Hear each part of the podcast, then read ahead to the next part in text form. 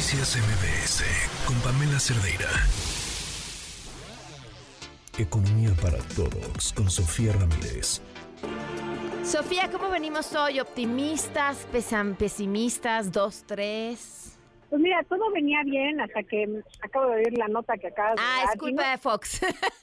no me sorprende, pero pues, tampoco me alegra. Ya sé. Yo digo, ¿por qué no se le va el internet de pronto?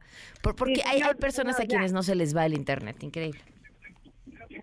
Sé, mira, me, me parece que es muy importante además ponerlo sobre la mesa porque es muy fácil siempre irse a la crítica del lado de la personalidad, de la persona, luego empezar este, a luz de eh, descalificaciones y fake news, que a la mera hora acaba siendo de, claro, es que no sabías, no es mexicana, ya lo dijo Fox.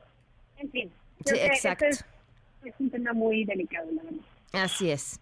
Pero bueno, vamos a hablar de economía y en ese sentido vengo más o menos optimista, no tanto. Habíamos visto como pues en agosto de repente regresamos a esos niveles de 16 pesos por dólar. El peso venía súper apreciado eh, inevitablemente en todos los foros en los que participo en vivo me dicen, oye, pues no nos has dicho qué va a pasar con el tipo de cambio. Lo que ya te he contado a ti, Pama, al auditorio, es que quien les diga que sabe qué le va a pasar al tipo de cambio está mintiendo. Lo que sí podemos saber es, digamos, los índices. ¿Cuáles son los detonantes de que el peso se haya apreciado en los últimos seis meses, en la velocidad en lo que lo hizo? Eh, pues entre otras cosas, si no es que la principal es la entrada de dólares. La entrada de dólares que viene particularmente de las exportaciones. Algo así como 10 veces más dólares entran por exportaciones que por remesas, y es la segunda, digamos, entrada más importante de dólares, para que nos demos más o menos una proporción. Hoy, por ejemplo, el peso cerró la sesión, digamos, de, de bancaria, porque el peso se sigue comerciando 24 horas, 7 días de la semana, depreciándose ligeramente y cerró alrededor de 17 pesos con 50 centavos por dólar. Esto pues es una, una serie de, semanas donde hemos visto que de repente se acerca más a los 16 y luego regresa a los 17.50.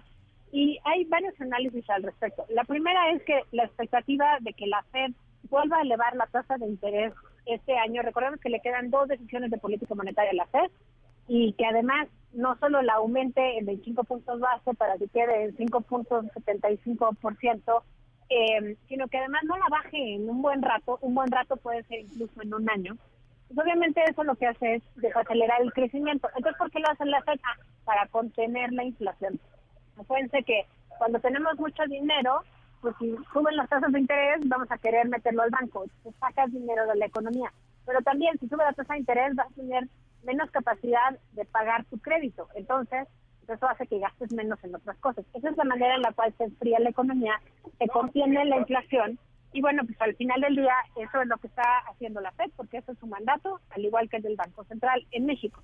La segunda razón es que eh, por la cual hemos visto cómo el tipo de cambio no acaba de recuperar, digamos, esta trayectoria tan positiva que habíamos visto de fortalecimiento, es la caída en la confianza pues del consumidor en Estados Unidos pero sobre todo la caída en la expectativa de que, por ejemplo, mercados tan importantes como China puedan romper la inercia de desaceleración. Es decir, China había sido una economía que en los últimos 10 años, 15 años había venido creciendo unas tasas arriba del 8% anual, esas que nosotros no hemos visto prácticamente desde nunca, y realmente el que estemos viendo un gigante económico crecer a una menor tasa está haciendo que el mundo empiece a pensar que tal vez efectivamente ya no va a poder recuperarse en los próximos años. Trae un tema inmobiliario pues desde hace más de un año donde Evergrande y otras grandes empresas chinas inmobiliarias pues traen una estrategia de demoler edificios que se quedaron a la mitad para empezar a reconstruir y de esa manera,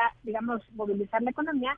Pero ese es uno de los grandes focos que a nivel mundial preocupa. Esta desaceleración, desaceleración de China también se traduce en una menor demanda por petróleo. Y la menor demanda por petróleo pues también le da mucha incertidumbre, digamos, a todos los mercados. ¿Qué pasa cuando hay incertidumbre? Pues se refugian en monedas, eh, los capitales se refugian en monedas seguras, como es el caso del dólar. Y bueno, pues en este momento además, para, para quien piense que ya con esos dos elementos tenemos la elevada, eh, digamos, presión inflacionaria y por lo tanto la Fed, que sigue subiendo la tasa de interés, sumado a la desaceleración de China, bueno, pues tenemos un, un compendio de temas político-electorales que afectan la economía de manera muy directa. Primero que nada, hay elecciones en México, pero también hay elecciones en Estados Unidos el próximo año, Y parte de la demanda del electorado en Estados Unidos tiene que ver con mejores salarios eh, que no se vayan solamente a México, porque esa es, digamos, como la creencia de muchos de los electores en Estados Unidos, que el Tratado de Libre Comercio solo beneficia a México, los trabajadores mexicanos, sino que también después de la recuperación económica, la industria automotriz pues empezó a recuperarse rápidamente, no solo en México, sino también en Estados Unidos, y hay una huelga en, en curso eh, en Estados Unidos que inició el 15 de septiembre hace ya algunos días y en la cual están parados ahorita 13.000 trabajadores, tanto de Ford como de Stellantis y de otras eh, de otras de otros sindicatos americanos y eso eventualmente podría impactar en las exportaciones de autos desde México. Pero eso implicaría que entonces sí podría haber una menor entrada de dólares y eso podría afectar en el mediano plazo.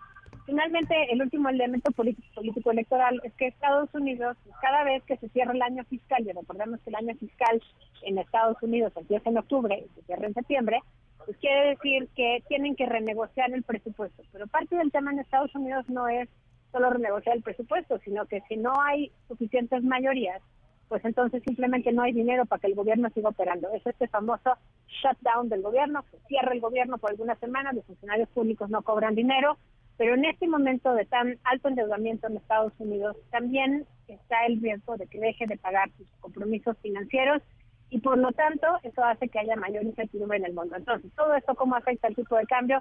Pues en momentos de incertidumbre, una vez más, se van todos los capitales hacia monedas seguras.